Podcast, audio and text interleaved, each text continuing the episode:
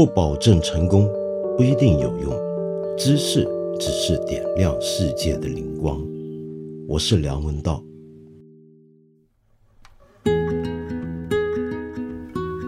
今天啊，是咱们八分这个节目第两百期了，哇，真不容易，这样的节目也能做到两百期。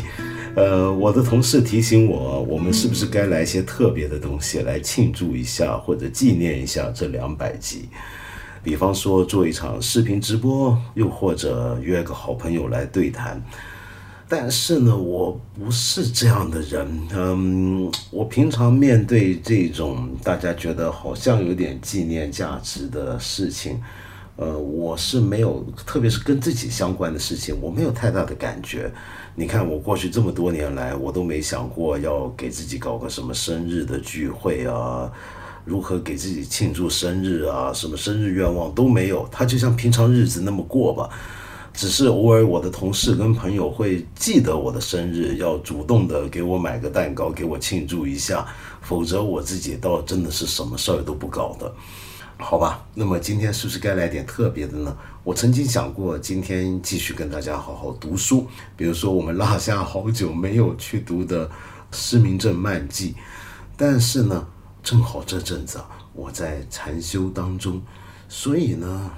不是那么容易去那么详尽的准备，然后做好这个节目。我现在的状态不太容许，所以不知道你能不能够给我一点时间，就这一集的节目来偷懒呢？我的偷懒办法就是去给大家念一下朋友们在我这里的留言跟一些的评论，那么我看是不是来回应一下。首先呢。我要先感谢有一位很特别的朋友，他发来的一封长信。那这个信呢，我大概没有办法把它全部念完，我稍微读一些段落好了。这位朋友，哎，我没看到署名啊，那么我就直接念了。这位朋友自己是这么写的：我是一名大一的学生，来自新疆，现在在天津上学，读历史学专业。接触看理想已经有一年多了，几乎是在看理想 APP 上线的时候我就开始关注。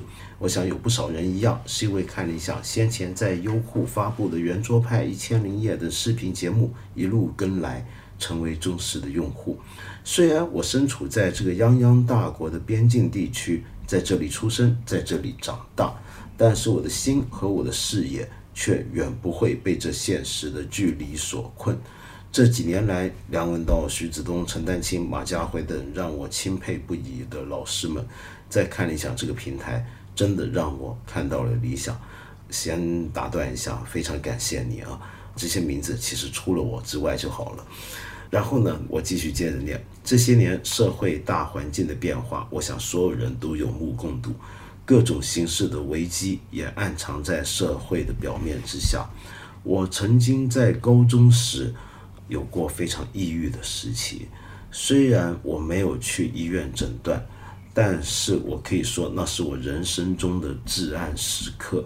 学业的压力和我与日俱增的无力感，使得我对于整个社会可以说一度充满怀疑和愤懑。而我的父亲又有家暴倾向，时常酗酒。妈妈为了保护我，也为了保护自己，选择与他分居。这也使得我与周围的同学相比显得格格不入。我可能没有那么多零花钱去买什么潮牌，我会省下点钱，一个月买几本书看。这也慢慢的变成了习惯。好在我逐渐开始拓展自己涉猎的范围，在网络上寻找疏解心理危机的方法。在我小时候，也就是差不多十年前，我的姥姥就是梁文道老师的粉丝。啊，对我们这种前浪，就活该是让您姥姥看了才行。道长后来的节目《新八分》成了我在高中时期到现在唯一一个一直不会落下任何一期的节目。这次疫情封闭期间，一个人在家的我，在深夜听着道长的声音，实在是感到安稳。真的是很感谢您的厚意。哎，扯得太远了。总之，看理想这个平台，在这个时代，可能真的是一片温暖人心的港湾。我没能赶上一九八零年代的文化热，也没能赶上二千年代的新一股复兴。不过好在还有理想，还有光亮。我上大学以后，每个月都会省下一二百块钱的生活费。攒下来，为了日后购买看理想的节目。这次四二三的活动虽然没有抽到盲盒，买了十来个节目也没抽到。不过我真的好想要啊！不过一些优惠券确实为我省了不少的钱。最后，我有一个小小的心愿：如果小编看到了我的私信，能够有机会让梁文道老师过目一下，我就非常开心了。因为我还想对道长说一句对不起。那次看理想一周年活动的时候，我的提问是真的无意冒犯各位老师的。那时候我脑子一片空白，可能是第一次见到道长，实在是太高兴了吧。Sorry。时过境迁，理想依旧。祝愿你们的 App 越办越好。希望这个十年、下个十年，直到永远，都能与看理想相伴。啊，这位朋友真的非常非常感谢你这封信，很抱歉啊，花了那么多钱，这都不容易啊，你都没有办法抽到盲盒，以后不要花这种冤枉钱了。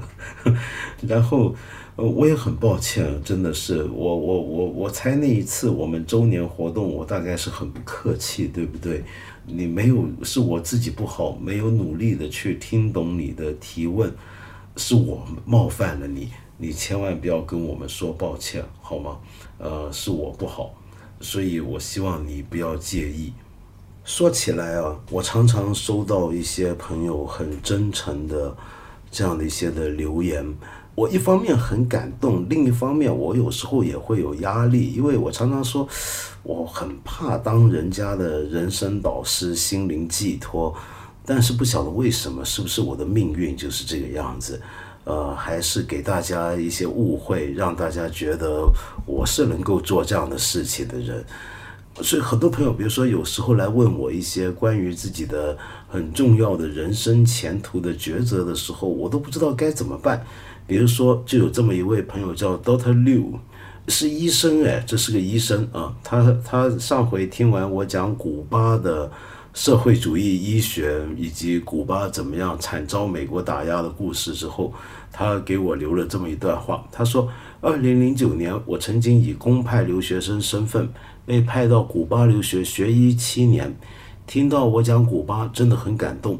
不过，古巴现在也有很严重的医生流失的情况，很多医生选择下海就业，因为从事旅游相关工作要比医生的工资多得多。”对于古巴这种经济不发达甚至是落后的国家，基础工业很落后，只能靠旅游业赚钱赚外汇，而医生渐渐地流失到这种能赚钱的行业，就连我也转行了。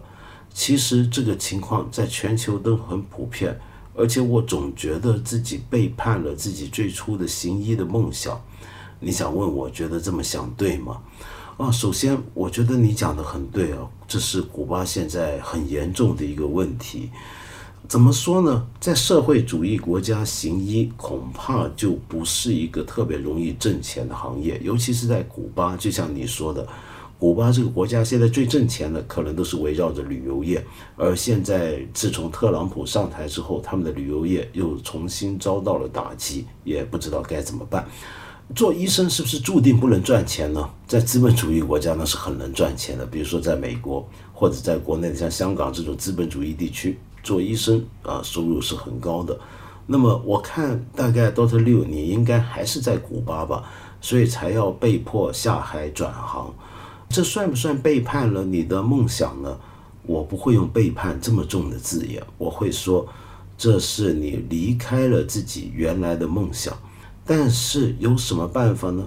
因为这是你面对的现实，你的现实，我们没有人会比你更加清楚，也没有人会比你有资格去说你到底这么做对不对。所以你这么问我，坦白讲，我是不知道该怎么回答的。我只能说，无论你做什么样的选择，我都希望你至少做的选择是合乎人情道德，而且合乎常理。然后呢，在这种重大的人生抉择面前，你既然符合道德、符合常理，你做了。你今天改行是因为生活的实际压力，我觉得没有任何问题，没有人有资格去说你什么，你也不要太挂在心上。你过去学医的初心是为了什么？我猜是不是也是希望能够帮助别人呢？就算你改了别的行业，你也能够用很多的形式去继续履行你要帮助别人的这个梦想的。这种机会一定会出现，你到时候要掌握它，好吗？就比如说，我们这还有一位朋友，这个名字很有意思啊，这个名字好像叫 Virginia Sony，Virginia Sony。你的留言是：道长，我五年前捡了一只流浪狗，叫大黄，一直收养它，它很乖，对人和善亲近，不伤害任何人和动物。昨天。他捡拾了小区里有人偷偷放毒的食物，送到医院抢救无效，今天离开了。嗯，我一直在听你的节目，也改变了很多，一些曾经的负面情绪也在不同的认知下改变了。我相信这个世界有正义有爱，但我今天真的很难过，也再次觉得这个世界有太多的人性黑暗，我甚至想去报复。但我知道不能这么做。我希望我的爱犬在天堂安好。您说这个世界会越来越好吗？首先，Virginia Sonny，我觉得这个世界，我不知道会不会越来越好，但是我知道的是，它始终有越来越好的希望。为什么？因为有你啊，有你这样的人啊，你会捡一个流浪狗，然后你爱护它，收养它。让他很快乐的过了五年，这是一个多么了不起的功德！你有这样的善心，这个世界怎么会不好呢？是不是？同时，我如果是你，我会这么想，我会想那些被放毒的食物，会不会是那些人？他其实并不是想要刻意针对你的狗，也不是针对任何狗，甚至针对猫。他可能会不会是你的小区有别的问题？比如说他觉得有鼠患，那么然后他就去放一些食物是要毒老鼠的呢？这种狗吃了老鼠药的这种情况其实是很常见的。当然，我们退一步讲说，也有些人会认为，比如说像我会觉得老鼠都不应该毒的，它也是生命，也是很可贵的生命。但是我们还能够再退一步讲。会不会他根本不是故意要放毒毒任何生物、任何小动物？那只是一次意外，是一些不小心食物被丢在街上的食物，出于种种的原因，混合了一些能够伤害生命、让人生病、让人不好的一些的东西呢？会不会有这种可能呢？我这么来想啊。倒不是鼓励你用一个很阿 Q 的心态来想事情，当然，我真的是一方面是想安慰你啊，我们可以自我安慰这么来想，而是事实上，我觉得这种种可能性都是存在的。我遇到这种事情，如果我是你的话啊，我会去想这件事背后还有很多可能。那么在各种可能之间，我比较不倾向选那种最不好的可能。就是像你说的，有些人性很黑暗的人，故意要放一些有毒的食物来吸引你的大黄去吃它，然后让它呃走上绝路。这是一个会让我心情很不好，会让我愤怒，会让我仇恨一个我不知道是什么人也好的一种情绪。这种情绪要比起我过去对我的大黄的那种喜爱。我跟他的关系，我对他的怀念，我觉得会为这段感情抹上了一丝阴影，所以我不要这么去想。这个世界一件不好的事情发生，背后有很多可能。呃，你知道有一些人啊，他是这样的性格，当然我们都不是这样的人啊，但事实上是有不少人，他们如果遇到了什么不好的事情，他一定要想。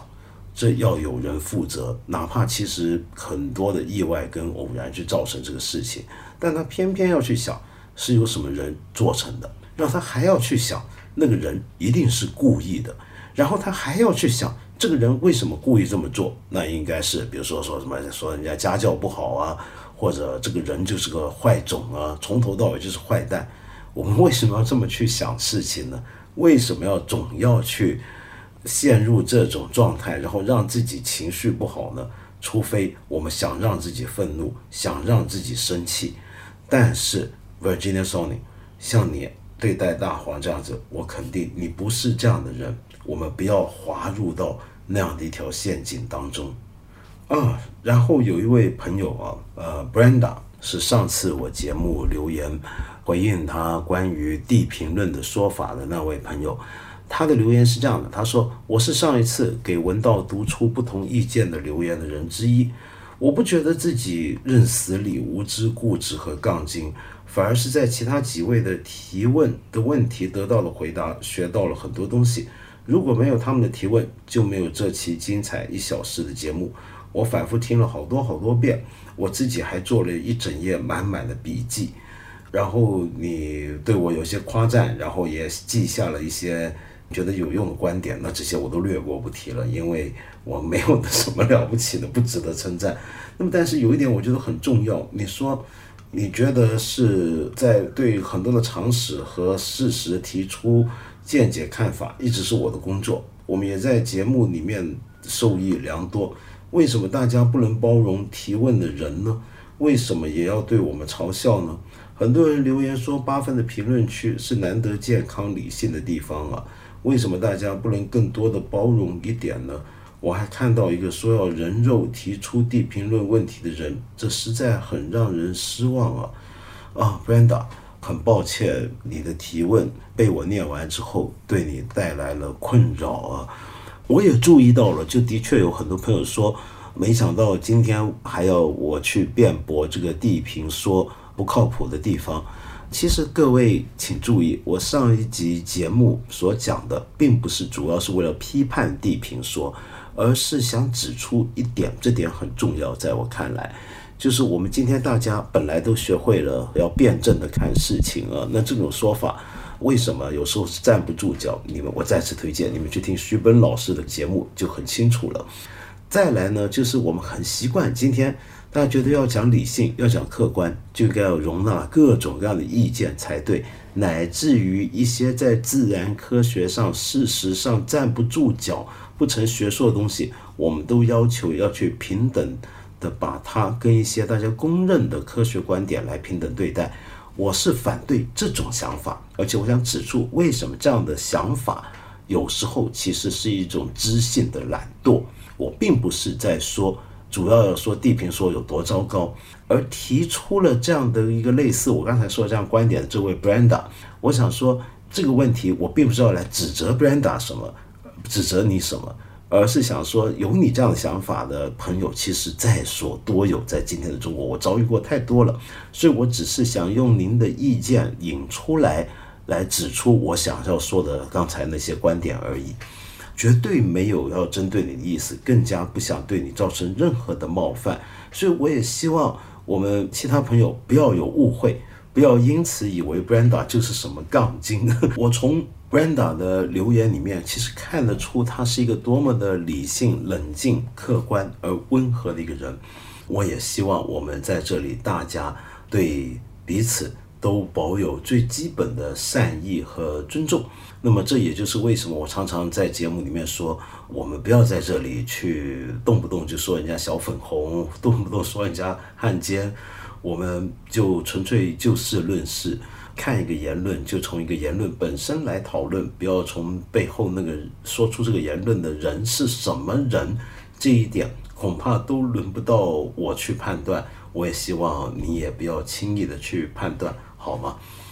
好，接下来呢，我再回应另一位朋友的问题。这位朋友叫做真，你说还是想问道长，佛教认为人是从光阴天 下降到地上的，你想问我怎么看这个问题呢？你其实上回节目结束之后你就问过我了，那大概是因为我之前讨论了基督信仰里面的创造论。和今天的科学界的相关的一些的反应和讨论，以及它延伸的影响。可是至于佛教又怎么办呢？因为佛教的确是出现过这样的一个讲法，那就是人是怎么来的呢？人其实是来自一个叫做光阴天的地方。这个光阴天上呢，我们人本来是天神或者是天人，也就印度人所说的 diva。那么后来浊化了、堕落了，才沦落到我们现在所在的这个人世间。这样的一个讲法呢，最早可见的记载是出自《长阿含经》的《世纪经》里面的世本原品。而光阴天这个名词呢，其实只是一个中文翻译。原来的巴利文呢是阿巴萨拉，阿巴萨拉呢这个名词，如果要翻译成中文的话，其实除了光阴天，还有另一种翻译。比较罕见，叫做极光净天，干净的净，极光净天。OK，这个讲法，我们今天听起来一听就知道是非常的不靠谱、不科学的一个说法。为什么早期的佛教会有这样的一个想法呢？其实，这个《长阿含经》的世纪经四本原品，应该是部派佛教时期的产物。就像圣经或者世界上任何重要的宗教或者精神，乃至于任何哲学思想传统一样，在写作这些经，在构造这些经文或者这些论著的时候，当时写的那些人，他们一定会带进了很多当时他们对世间的认知，所以它反映的，你与其说是一个我们今天的科学真理，那是不可能的。它绝对反映的就是当年部派佛教，他们当时印度流行的一整套宇宙观。你能够在这本经里面看到这个影子。所谓的光阴天呢，阿巴萨瓦是一个巴利文，翻译成中文之后，除了光阴天之外，也可以翻译成极光净天。这其实是一个整套佛教的宇宙论，不是很喜欢把。佛教喜欢把宇宙分成三界，然后每一界又分成了几道，又分成了多少天。那么有这样一套很复杂、很庞大的讲法吗？这套讲法并不是佛教自己独创的，而是当年的整个印度，包含印度教在内的一套宇宙模型。那么这些宇宙模型在宗教里面呢，几乎都是必然存在的，甚至在哲学传统都能看到。我们比如说今天去看柏拉图。柏拉图也有一个关于人类起源的一个神话的解释，是不是？但是问题是，今天我不相信有任何研究柏拉图哲学或者西方哲学的朋友会觉得柏拉图讲的那套人类起源的神话传说必然是真的，它一定是错的。我自己也觉得光阴天这个讲法呢是大有问题的，不能接受的。好了，那问题来了。那如果我们不能接受它的话，那我们还需要认真去看待它吗？更麻烦的地方是，佛教徒又该怎么办？比如说像我这样的佛教徒，我是不是该认真的对待光阴天这个说法呢？那这里我们其实可以参考我上回节目里面所提到的一种释经的这样的一个原则，就像对待基督信仰的经典，或者伊斯兰信徒对待古兰经跟圣训一样，很多时候我们读这些重要的经典。我们要小心切割，什么东西是反映了这些书籍在成型的那个年代里面，当时不可避免的时代印记和一些背景？有什么东西是里面的核心的原则？那个原则是能够抽取出来，到今天对我们都还有教义，让我们能够跟随，给我们启发呢？你比如说，很简单，孔子曾经说过，他坐在车上的时候。路上只要见到两个以上的人，三个人并行的话，他就要下车跟人行礼。你试试看，今天这么做，你会怎么办？那那这个路就别走了，对不对？那么最重要的并不是我们是不是该跟着这个经典，每次在路上看到有人在路上走三人以上，我们就下车跟他行礼致敬，而是要掌握这背后到底想干嘛。就孔子为什么要说这样的话？他为什么会这么想？为什么会这么做？其实背后包含的是一种礼敬的态度，是对甚至是陌生人的一种礼仪。那么这种礼其实是包含一种开放的，就是对待其他人的尊重的，哪怕是陌生人，我们都要开放的去尊重，是有这样的想法。同样的，在佛教里面，我个人认为光阴天或者佛教的这种宇宙模型作为一个真实的宇宙论，在科学上是完全站不住脚。但是在修行上面，特别是如果你修把阿毗达摩、阿毗达玛当成一个修行的指引的时候，这种各种的天的这个讲法，其实就可以我们要当成是一个人类修行，在佛教修行，比如说。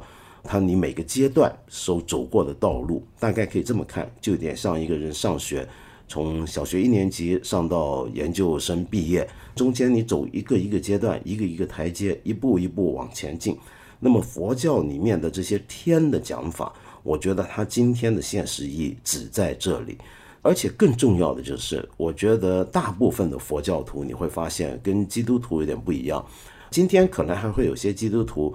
非常相信创造论，甚至是一个最字面版本的创造论。为此呢，跟科学界有很多的讨论。但你好像不太容易看到佛教有这方面的争论，这是为什么呢？很简单的讲，那是因为佛教徒比较不关心这个问题。就是说，佛教的里面的各种的神话成分，这种宇宙论成分，并不是佛教很核心的一件事情。起码以我粗浅的理解来讲是这样。就学佛的人，我指的是正信的、认真学佛的人，基本上不是太关心人从哪里来、天地如何创造这个问题。甚至是世尊释迦牟尼本身都劝我们不要太多想这些问题。真正重要的问题是什么？是你如何透过修行达到解脱，以及让其他人解脱。我们只专注在这一点上面。OK，我不知道这样的回答你觉得怎么样？但其实我知道很简略，因为背后牵涉到很多理论的讨论。有机会将来大家不嫌闷，我们再来说好了。好，然后呢，我们这里啊还有很多朋友都在很想跟我探讨一下五四青年节那天的时候，就五四运动的纪念日的那一天，哔哩哔哩他们推出了一条宣传视频，找了著名的演员何冰老师。来做了一个演讲式的视频，那就后浪。那这个视频啊，马上就引起很多的争辩。那么很多年轻人很喜欢到处传，但是也有很多人批评。我对这件事情啊，没有什么太好补充的了，因为能说的东西其实大家都说了很多了。你比如说像我们看理想公众号推出的李厚成先生的文章，我觉得就写得很精彩。另外呢，我想借一个我朋友的话，我觉得他说的也很有道理，倒是在最近这个讨论里面比较罕见的一个提法。他虽然只是三言几语的，但我还是愿意拿出来分享。他说，这个视频里面提倡说，我们年轻一辈的人，这些后浪们拥有各种各样的自由。可是，到底这个自由是什么样的一个自由呢？自由其实背后是有背景、有限制的。比如说，我们今天在中国的一个青年人所享有的自由，跟一个在瑞典的年轻人所享有的自由，跟一个在朝鲜的年轻人所享有的自由，跟在博索瓦纳的年轻人所享有的自由，恐怕都不一样。从人权角度来讲，我们可以 argue 是一样，但现实中是不同的。为什么？因为我们大家都必然的不是活在真空当中，我们是活在一个很具体的时空脉络底下。那么，所以当我们说我们自由的时候，我们要小心啊！我觉得这个视频其中一个稍微，他讲了很多东西，我都觉得很有趣，甚至很有意思。但是有一点，我觉得要小心，就是当我们说我们很自由的，能够实现自己的梦想，追求自己的兴趣，拥有各种各样的资源的时候，我们是在什么样的背景下来谈这种自由？如果不关注这个，那这个虚化掉的这个背景之后，我们这个自由其实更多的时候是这只是一种消费的自由。这个消费指的还不光只是物质的消费，而是一种态度，是对世界上面所有的东西采取一种我可以去收集，然后我可以去耗散这样的一个态度的自由。这些自由背后，既然有一个具体的时空的背景，也就一定受到我们所身处的社会、政治环境的限制。这也就是为什么很多人就反映啊，就说这里面这些那么快乐的、自由的年轻人，为什么好像看起来不包括我呢？有些年轻朋友这么讲，那就是因为我们中国太大。每个人的阶层背景都不一样，每个人的环境也都不一样，所以你很难就这么空泛的去说整代年轻人会有什么共相。我觉得这是个很重要的问题。也就是说，我比较认为啊，如果我们要真的要了解我们拥有的自由，要发挥这个自由的话，我们要先搞清楚我们在哪里，我们是谁，我们从哪里来的，我们怎么样在我们的具体的环境底下得到一种能够实现自己自由的资源，又怎么样受到这个环境的限制？这个环境是如何构成的呢？具体点讲，你对共和国几十年来的历史有多少的了解？你对今天你所生活的这个土地底下其他的人，你身边那些人，所有那些可能影响你的那些人，以及被你影响的人，你又有多少了解呢？如果我们不试图去挖掘这一点，不认识这一面的话，那这个我的背景，这个后浪所在的这个个体，他的那个背景像什么呢？用我朋友的话讲，就像今天。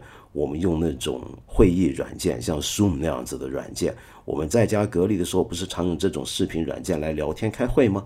你所在的那个背景是可以虚化的，是可以用自己的一个选择来虚化它的，这样这个背景就被虚化了，这是比较可惜的事情。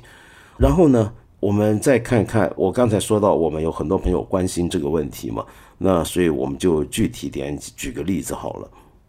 比如说有这么一位朋友叫令，那么您就说到，今天在各中文社交媒体上被扑面而来的 B 站后浪短片刷屏了。舞台剧场出身的何冰老师向青年人激荡致辞。我特意去搜索了一下，各处对青年的定义不尽相同。那么，所以你想问问我对这条片的看法？二零二零庚子的五月四日，可以听听我对青年由衷想说的话吗？后面呢，就有朋友补充评论啊，有一位叫 Levy 的朋友就引述了这篇演讲里面的其中一句话：是弱小的人才习惯嘲讽与否定，内心强大的人从不吝啬赞美与鼓励。我觉得这句话的逻辑很有问题，错的事不就要否定吗？好的东西才配得上赞美吧？这是不是一种社会达尔文主义呢？Levy 跟 Lin，谢谢你们的评论跟意见。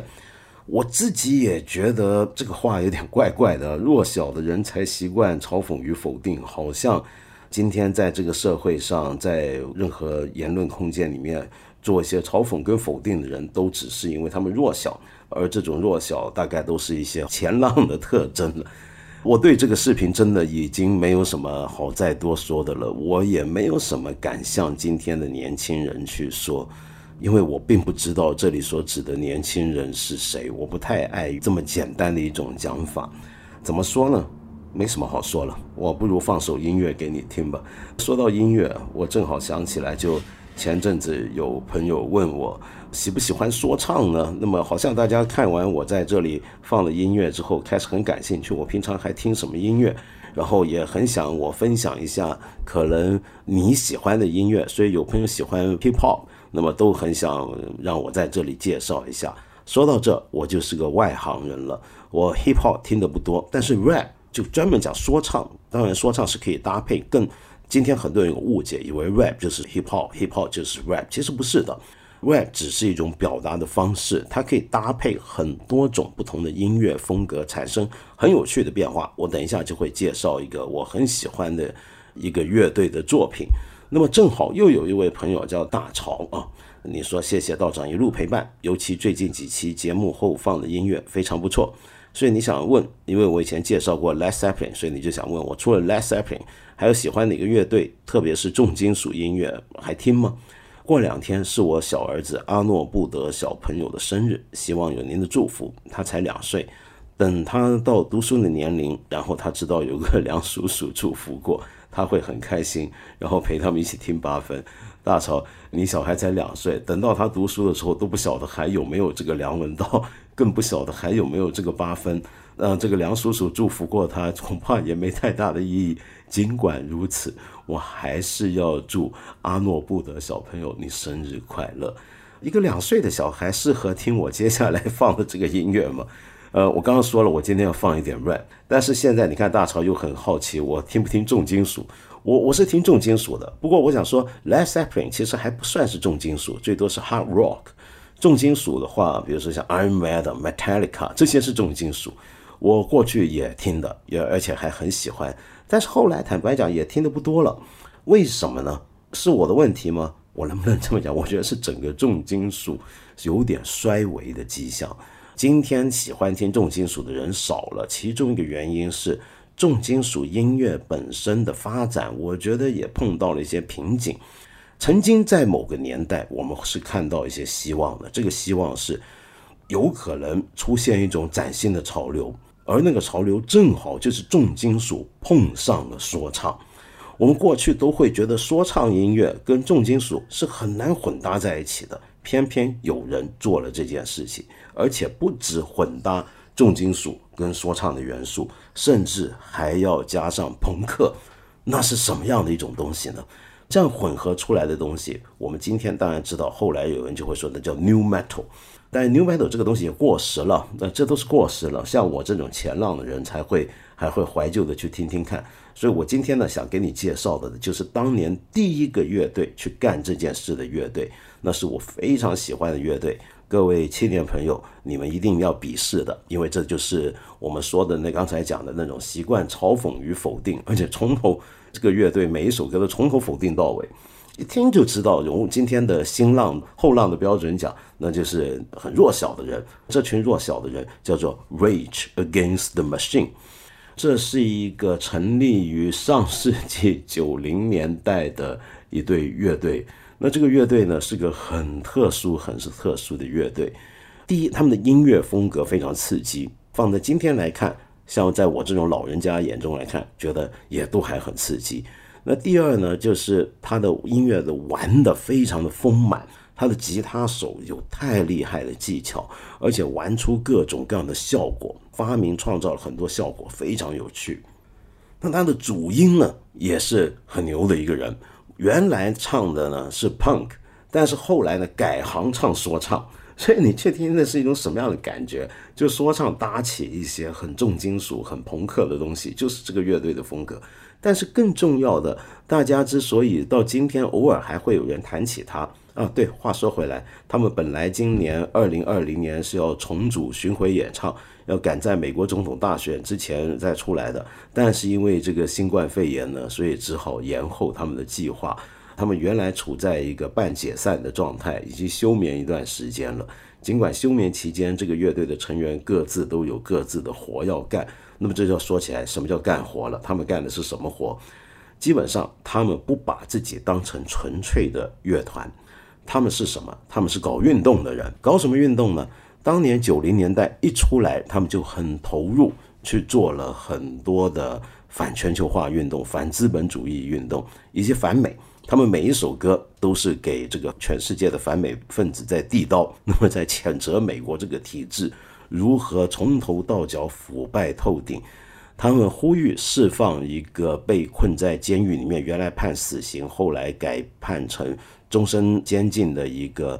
前美国黑人民权运动的一个革命家，一个黑豹党的成员，他们跑去墨西哥跟墨西哥反政府游击队这个左派游击队 Sapastita 混在一起，然后呢参与全球各种各样的示威游行，他的现场音乐会有几次差点搞成暴动，那 么他也还有一首 MV 啊，也很有意思，叫 Sleep Now in the Fire。这个 MV 的导演呢是 Michael Moore，就是美国那个非常有名的左派的纪录片导演了。整条纪录片是两千年一月推出的，那时候他们是在纽约华尔街的证券交易所的大门上面演出。当时是市政府跟当局都不允许他们这么做，不允许他们在上班的日期堵住人家大门演唱，而且当时他们试图是。一边拍这个音乐录像，拍做这个现场演唱，一边还想带人冲进去捣乱，要占领华尔街。那是最早的 占领华尔街，然后最后他们被驱赶，还被捕。反正这几个人呢，是不晓得被抓过多少回了。到今天呢，几个乐队的成员都还很活，要去搞各种工人运动、环境运动，然后第三世界的反资本主义运动等等等等。好，那么这么一个很政治化的乐队呢，里面的成员当然也很有趣。比如说，我刚才说那个吉他手，他自己是哈佛大学的毕业生，而主音歌手呢，则相反，是个高中都很勉强，我都不知道最后有没有读完的一个人。但是这个高中都混得不太好的一个人，却是一个博览群书、很有天分的一个人。